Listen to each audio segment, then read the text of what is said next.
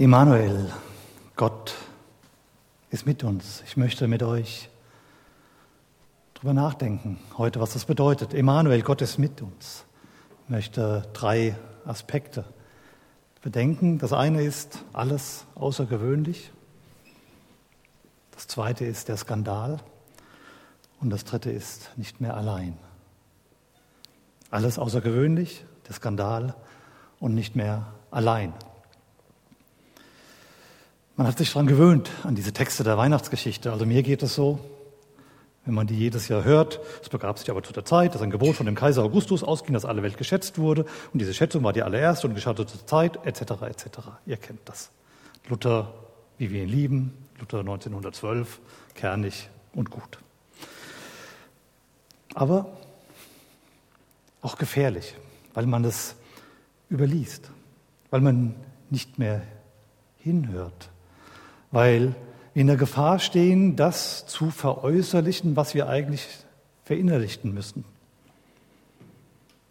Weil das, was hier gesagt wird, was uns von Jesus gesagt wird, ist so außergewöhnlich, wie es nur sein kann. Das sind die außergewöhnlichen Ereignisse dieses vergangenen Jahres nichts dagegen. Und die haben unser Leben geprägt, oder? Einschnitte im familiären Umgang, Freunde treffen, hm? mal essen gehen, schwierig. Auf der Arbeit mal sich mit Kollegen treffen, wird auch schwieriger. Weihnachtsgeschenke shoppen, was bin ich dankbar für unsere Versandhändler. Ich sag's euch, ohne die hätte ich Weihnachten nicht überlebt. Einschnitte in der Gesundheit. Der eine oder andere hat es von euch vielleicht erlebt. Jeder kennt jemanden, der das erlebt hat. Urlaub, Fehlanzeige. Für manche wirtschaftliche Einschnitte, die vielleicht in Kurzarbeit waren. Ah, Homeschooling wird in, habe ich mir sagen lassen. Für die Leute, die ihre Kinder zu Hause haben. Ja, und auch in der Gemeinde. Gottesdienste feiern, das sieht anders aus. Hauskreise werden virtualisiert. Naja, wir haben den Livestream entdeckt.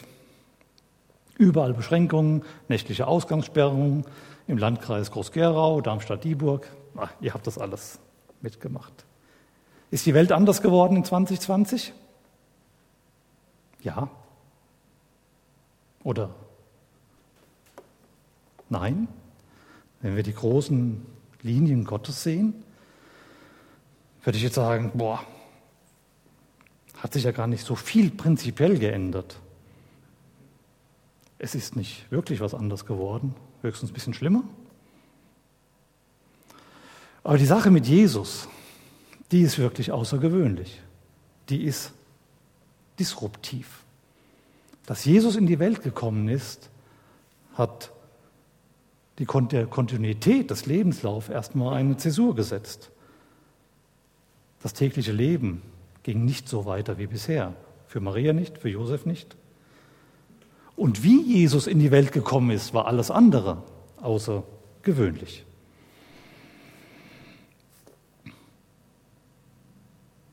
Lasst uns mal neu hinhören. Jesus, der Retter, ist da. Das ist die Botschaft von Weihnachten. Jesus, der Retter, ist da. Das ist das, was Gott uns sagen will. Seht doch her, ich hole euch raus aus eurer Sünde. Ich hole euch raus aus der Verlorenheit, aus dem Leben, was sich abspielt in den 60, 70, 80, vielleicht 90 Jahren hier, die ihr hier auf dieser Erde dreht. Ich hole euch da raus. Ich hole euch heraus aus der Begrenztheit eurer Freizeit, eures Hobbys, eurer Arbeit, eurer Familie. Fitnessstudio, was auch immer, nehmt, was ihr wollt, aus dieser vernunftreduzierten Reduktion. Ich hole euch raus und stelle euch auf ein weites Feld und will euch ewiges Leben geben. Ich will euch rausholen aus der Sünde, aus der Verlorenheit. Ich gebe euch wirklich Leben. Und Maria wird einen Sohn gebären und du sollst seinen Namen Jesus nennen, denn er wird sein Volk erretten von seinen Sünden. So hat es Josef gehört. Jesus, der Retter, Gott rettet. Und darum geht es doch an Weihnachten. Das ist der Name, der Gott seinem Sohn gegeben hat, Jesus, der Retter. Darum geht's.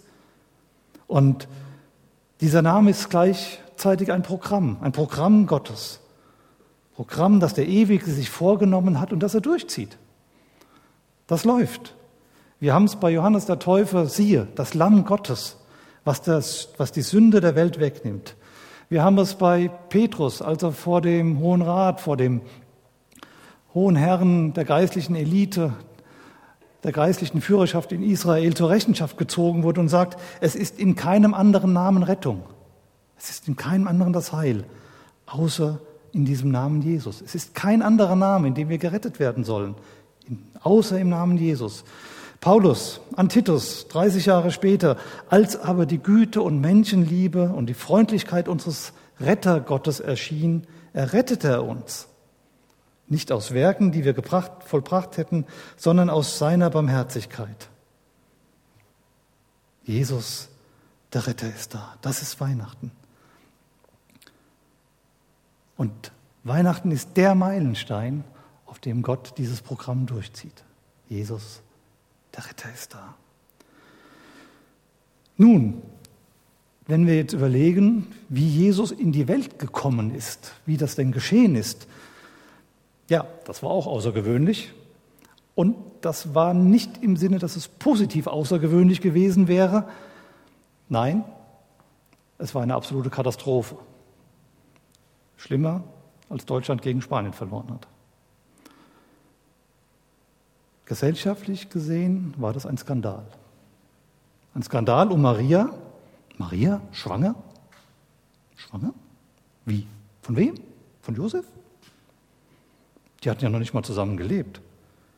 Und die hatten auch keinen Sex vor der Ehe. Und allen war klar, dass, obwohl die beiden miteinander verlobt waren, das war damals so, das ein Zeichen war, dass die ihre Ehe damit fixiert hatten. Dieses Verlobungsversprechen war ein vollgültiges, juristisch vollgültiges Versprechen, das rechtlich bindend war.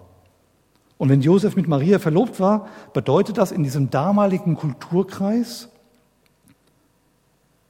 wir gehören zusammen. Wir sind für die Ehe füreinander versprochen. Deswegen lesen wir ja auch in den Texten, dass Josef ihr Mann war und das meint ihr Ehemann. Und dann hatte Maria noch so einen Priester in der Verwandtschaft ne, mit Elisabeth. Also das war nicht ganz einfach und das hat kein gutes Bild auf die Familie geworfen, als die dann schwanger wurde. Und wenn das Kind nicht von Josef war, von wem war es dann? Schwanger vom Heiligen Geist, wo gibt es das denn? Und die Maria hat das, ja, die hat das noch im Ohr gehabt, als der Engel Gabriel zu ihr kam und sagte, der Heilige Geist wird über dich kommen und die Kraft des Höchsten wird dich überschatten. Darum wird auch das Heilige, das geboren wird, Sohn Gottes genannt werden. Denn kein Wort, kein Wort, das von Gott kommt, wird kraftlos sein. Maria sprach, siehe, ich bin die Magd des Herrn, mir geschehe nach deinem Wort. Und so hat Gott der Maria hm, einiges zugemutet. Und nicht nur der Maria, auch dem Josef. Wir lesen ja bei Josef, als er mitbekommen hat, dass sie schwanger wurde und dass Josef aber ihr Mann, der gerecht war und sie nicht öffentlich bloßstellen wollte, versucht hat, sie heimlich zu entlassen. Das hat er so sich überlegt, wie kommen wir denn da aus dem Problem raus? Ich meine, er steht ja in einem Dilemma, der Josef, der Gute. Also offensichtlich hat meine Frau jetzt Ehebruch betrieben. Ähm, also sexuelle Untreue war damals in der Verlobungszeit Ehebruch. Und jetzt muss ich mich von ihr trennen und ich habe sie doch lieb und will sie nicht öffentlich verletzen und sie bloßstellen, dass sie da vor aller Welt in Ungnade fällt. Also mache ich das eher heimlich, so privat. Was Gott hier macht, ist ein Eklat, das ist ein Skandal. Er mutet dem Josef ganz schön was zu. Und er ist hin und her gerissen von dieser Liebe zu seiner Frau und dem Gehorsam gegenüber dem Gesetz, den Ordnungen Gottes. Er war ja gerecht. Er wollte das ja auch voll erfüllen. Er wollte sich ja danach richten. Und guckte, wie er das irgendwie klimpflich hinkriegt, ja, das, das mit der Maria und ich und so, das, ja, gucken wir, dass wir irgendwie aus dieser Nummer rauskommen. Gott mutet seinen Leuten ganz schön was zu. Gott leistet sich so einen Skandal in der damaligen Zeit, um seinen Sohn in die Welt zu bringen. Und das hat er über 700 Jahre vorher schon angekündigt. Und jetzt geschieht's. Jetzt war die Zeit erfüllt. Fand Josef das toll? Was denkt ihr? Hat er sich darüber gefreut, wie Gott jetzt mit ihm unterwegs ist? Hat ihm das gefallen? Ich glaube nicht. Hat Josef verstanden, was Gabriel der Maria damals bei der Ankündigung der Geburt mit auf den Weg gegeben hat? Die Erscheinung des Engels, dieses Programm Gottes. Jesus, der Retter ist da. Also, die müssen ja auch drüber miteinander nachgedacht und geredet haben, ganz klar. Zumindest, so lesen wir in unserem Text, hat Josef nachgedacht. Nachgedacht, wie er das hinkriegt, damit das nicht so große Wellen schlägt. Wie er klimpflich aus dieser Nummer rauskommt mit der Maria. Es muss jetzt eine Lösung her. Wie gut,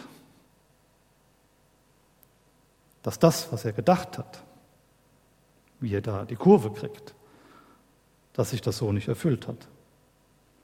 Wie gut, dass Gott eingegriffen hat, weil Gott hat was anderes vorgehabt, als er sich gedacht hat.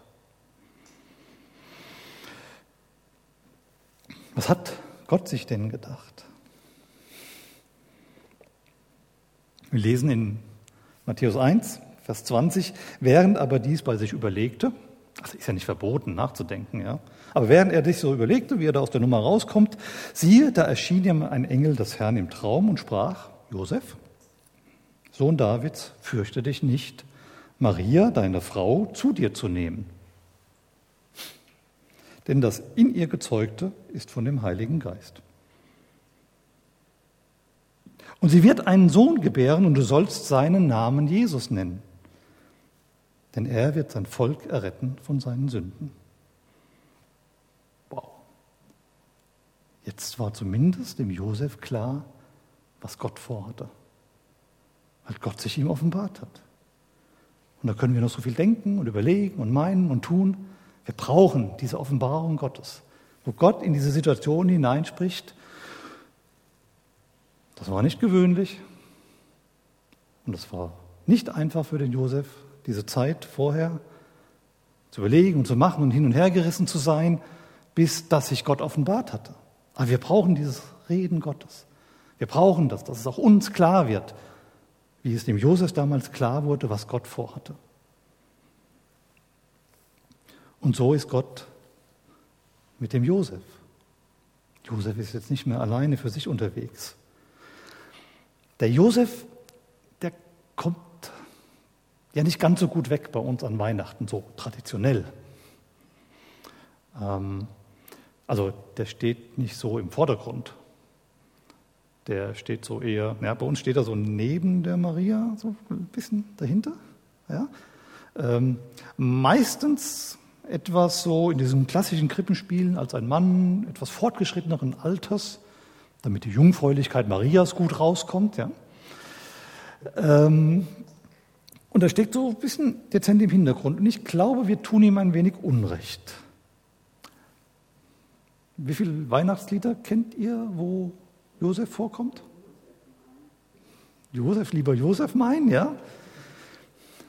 Das traute Paar kommt doch irgendwie vor, ja? Da hat er noch so eine Seitenrolle. Es gibt nicht allzu viele, ja? Ähm, und wir wissen auch nicht viel von Josef aus der Bibel. Also vielleicht ist er früh gestorben, Ähm, wir wissen auch nicht, was er gesagt hat. Wir hören ihn nie was sagen in der Bibel. Aber, und das ist ganz toll bei dem Josef, ähm, er bekommt diese Offenbarung, fürchte dich nicht, Maria, deine Frau, zu dir zu nehmen, also geh diesen Weg, weil dieser Sohn, den deine Frau gebären wird, der vom Heiligen Geist ist, du sollst seinen Namen Jesus nennen und er wird sein Volk retten von seinen Sünden. Gott sagt ihm, das ist mein Programm. Und so wird es Weihnachten bei Josef. So erlebt Josef sein Weihnachten. Und Josef, wir sehen das hier in dieser Geschichte, wir sehen das dann auch bei Lukas, war ein Mann der Tat. Wir wissen nichts von ihm, was er geredet hat, aber wir sehen ganz viel von dem, was er getan hat. In Vers 24, Josef aber vom Schlaf erwacht tat, wie ihm der Engel des Herrn befohlen hatte. Ein Satz, er tat das, was Gott ihm gesagt hat. Und er nahm seine Frau zu sich und er erkannte sie nicht, bis sie ihren ersten geborenen Sohn geboren hatte und er nannte seinen Namen Jesus. Josef, ein Mann der Tat. Da wird nicht lang gefackelt, da wird nicht diskutiert mit Gott, er macht es. Und es wird erfüllt, was Jesaja schon gesagt hat. Siehe, die Jungfrau wird schwanger sein und einen Sohn gebären und sie werden seinen Namen Immanuel nennen, was übersetzt heißt Gott mit uns. Drei einfache Worte, Gott mit uns, drei einfache Worte, die die ganze Geschichte Gottes mit den Menschen umschreibt. Gott überlässt seine Menschen nicht sich selbst. Nein, er ist mit uns. Für Josef wurde das auf einmal relevant. Wenn er Jesus, Gott mit uns im Arm hatte, für Josef wurde es einfach mal ganz klar und handgreiflich. Ja, das hat ihn was gekostet. Das hat ihn sehr viel gekostet. Das hat ihn diesen Skandal gekostet mit seiner Frau. Das hat ihn diesen roten Teppich, den Gott ihm ausgerollt hat, nach Ägypten zu gehen. Ja, wie rot der war. Ja, und zu fliehen und zu gucken, dass er seine Familie in Sicherheit bringt. Das hat ihn einiges gekostet. Aber Josef, Josef war so mit Jesus unterwegs.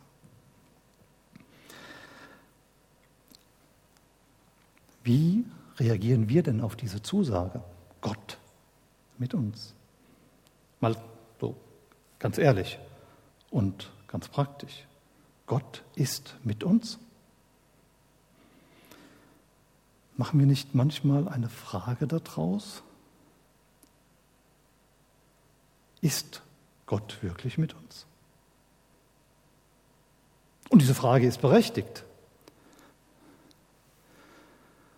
Wir leben in einer Zeit mit ungeheuren Zäsuren, ungeheuren Einschnitten. Gesellschaftlich, weltpolitisch, kirchlich, auch freikirchlich.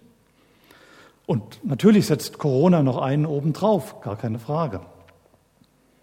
Und das macht was mit der Gesellschaft und das macht was mit der Weltpolitik und das macht was mit der Wirtschaft und das macht was mit den Kirchen und das macht was mit den Freikirchen. Es gab jetzt in den FEGs eine Session unter dem Motto, bis das Corona uns scheide. ähm, das zeigt, da ist eine Not da. Da ist eine Not da in den Kirchen, was uns herausfordert, auch Kirche, Gemeinde, Freikirche neu zu denken, sich neu zu positionieren, zu gucken, wie können wir Leben in der Gemeinde zusammen gestalten? Und wir müssen schon fragen, wo ist denn Gott mit uns? Oder besser, wie ist denn Gott mit uns? Der alljährliche Jahresrückblick im Fernsehen bestand ja gefühlt nur aus Corona, also bis auf dass unser sicherer Rentenminister gestorben ist. Ähm, aber wir haben doch unsere Vorstellungen, wie Gott mit uns sein soll. Frieden in den Familien, ein Impfstoff, der uns von der Pandemie befreit, eine belastbare Gesundheit zu bekommen, einen sicheren Arbeitsplatz, Frieden und Versöhnung in der Gemeinde. Einen wachsenden Zusammen Gemeindezusammenhalt und äh, fügt hinzu und, und, und ergänzt, was ihr da persönlich noch auf dem Plan habt. Das sind doch unsere Vorstellungen, wie wir meinen, dass Gott mit uns sei. Josef und Maria hatten doch auch ihre Vorstellung vom gemeinsamen Leben, von Familie, Arbeit, eingebunden sein in eine Gemeinschaft, Gottesdienst zu feiern in der Synagoge. Und Gott sagt, nein, nein, so nicht. Jetzt ist was anderes dran. Was wäre, wenn Gott etwas ganz anderes uns, dir und mir mit auf den Weg geben wollte und eine Zäsur schafft? Und dass es nicht so weiterläuft, wie es weitergelaufen ist die letzten Jahre und Jahrzehnte. Wären wir dann auch noch der Meinung, dass Gott mit uns ist? Ich glaube, wir sind herausgefordert, sehr hinzuhören. Hinzuhören auf das, was Gott uns sagt, damit wir nicht an Gott vorbeigehen. Als Einzelne, aber auch als Gemeinde. Diese große Verheißung, die uns Jesaja mitgibt. Siehe, die Jungfrau wird schwanger werden und einen Sohn gebären und sie werden seinen Namen Emanuel heißen, was übersetzt heißt, Gott ist mit uns. Diese große Verheißung ist eingebettet, und das möchte ich euch zum Schluss noch mitgeben, in einen ganz konkreten historischen Kontext. Geht mal gedanklich mit in das Jahr 734, 732 vor Christus. Israel, das Nordreich, Juda, das Südreich. 734 vor Christus, Jesaja als Prophet. Und das Nordreich Israel hat unter dem König Pekach eine militärische Allianz mit den Syrern, mit den Aramäern geschlossen. Gegen Juda, gegen das Südreich. Sie wollten da einen neuen König einsetzen so ein Puppenkönig, um gegen die assyrische Front stärker zu sein. Weil die assyrische Front war von Nordosten her im Anrollen gegen die Syrer, gegen die Aramäer und gegen das Nordreich Israel. Und der jüdische König Ahas bekommt Schiss, also ganz mächtig. Das heißt also schön bei Jesaja, da bebte sein Herz und das Herz seines Volkes wie die Bäume des Waldes vor dem Wind beben. Also dem ging der, Entschuldigung, Hintern so auf Grundeis, als er gemerkt hat, dass jetzt der Pekach, der König vom Nordreich, mit dem König von Aram, also von Syrien, kommt und gegen ihn mobil macht. Und Gott Gott schickt den Jesaja zu ihm, Gott schickt den Jesaja zu dem Ahas und sagt: Hüte dich und halte dich ruhig. Fürchte dich nicht und dein Herz vertage nicht. Und Jesaja erklärt dem Ahas, dass er sich, also dass der Ahas sich ein Zeichen von Gott fordern soll. Ein Zeichen. Boah. Also ich weiß nicht, wie es euch ginge, wenn ihr sagt, boah, Gott, beweis dich mal, was ihr dann gesagt hättet. Boah, da habe ich schon lange mal Bock drauf gehabt, habe ich jetzt schon 20 Jahre drauf gewartet, dass du mir das sagst. Ähm, und der Ahas sagte, ich will Gott nicht fordern, ich will Gott nicht prüfen. Ähm, nee, will das jetzt nicht, braucht das nicht. Und Jesaja sagt ihm: Hört doch, Haus Davids, ist es euch zu wenig Menschen zu ermüden, dass ihr auch meinen Gott ermüdet? Und es wird deutlich, wenn ihr, könnt ihr heute Abend mal nachlesen, in ähm, 2. Chroniker 28 oder 2. Könige 16, diese ganze Story und Jesaja 7. Also lest das mal, das ist spannend. Äh, also nach dem Mittagessen. äh, dass der Ahas, obwohl er seine Hilfe bei Gott hatte suchen können, und Jesaja ihm angeboten hat, hier, fordere ein Zeichen von Gott. Und er wird deutlich machen, dass er dich verschonen wird hat der Ahas schon seine Hilfe woanders gesucht. Er hat die ganzen Tempelschätze genommen und hat sie zu dem König von Assyrien gebracht und wollte ihn gnädig stimmen. Ja, Und die Hilfe, die er erwartet hat, von dem assyrischen König, hat er nicht bekommen. Und das ganze Ding ging ziemlich in die Hose. Im, zwei, drei Jahre später fielen die Assyrer in das Nordreich Israel ein. Ähm, sie fielen in Damaskus ein, die Syrer fielen. Und elf Jahre später war das Nordreich von Assyrien erobert. Ende der Story. Vorerst. Weil Ahas kein Zeichen wollte, und das ist jetzt unser Text, gibt Gott ein Zeichen. Ja, also da, wo der Mensch nicht will, ist Gott ja noch lange nicht am Ende. Da, wo Ahas kein Zeichen wollte, gibt Gott jetzt ein Zeichen und er markiert jetzt die Geschichte. Darum wird der Herr selbst euch ein Zeichen geben. Siehe, die Jungfrau wird schwanger werden und einen Sohn gebären und wird seinen Namen Immanuel nennen. Gott tritt auf den Plan. Auch wenn Ahas es nicht will. Ich will den Herrn nicht versuchen. Ja, wo er doch selbst mit den Assyrern schon einen Plan ausgeheckt hat. Ja, da merkt ihr, wie krumm dieses Herz war von dem Ahas. Gott wollte doch zu Ahas reden. Gott wollte doch mit dem Ahas sein. Angesichts, dass ihm der Hintern auf Grundeis ging. Angesichts der, des Volkes Israels. Angesichts der Eroberung und der Konfrontation, die er konkret gegenüberstand. Gott wollte doch retten. Gott sagt doch dem Ahas, vertraue mir, du bist nicht allein. Ich will den Herrn nicht versuchen. Wie dumm, wie töricht ist es, Gottes Angebot auszuschlagen. Und angesichts der von uns so oft gehörten Weihnachtsgeschichte, an die wir uns so sehr gewöhnt haben, möchte ich euch zurufen, möchte euch sagen, Gott will zu uns. Gott will zu dir, Gott will zu mir reden. Lasst uns neu hinhören. Hört hin, denn es stimmt, ihr könnt euch darauf verlassen. Ich will mit euch sein, ich will euch retten. Gott selbst ist doch mit uns.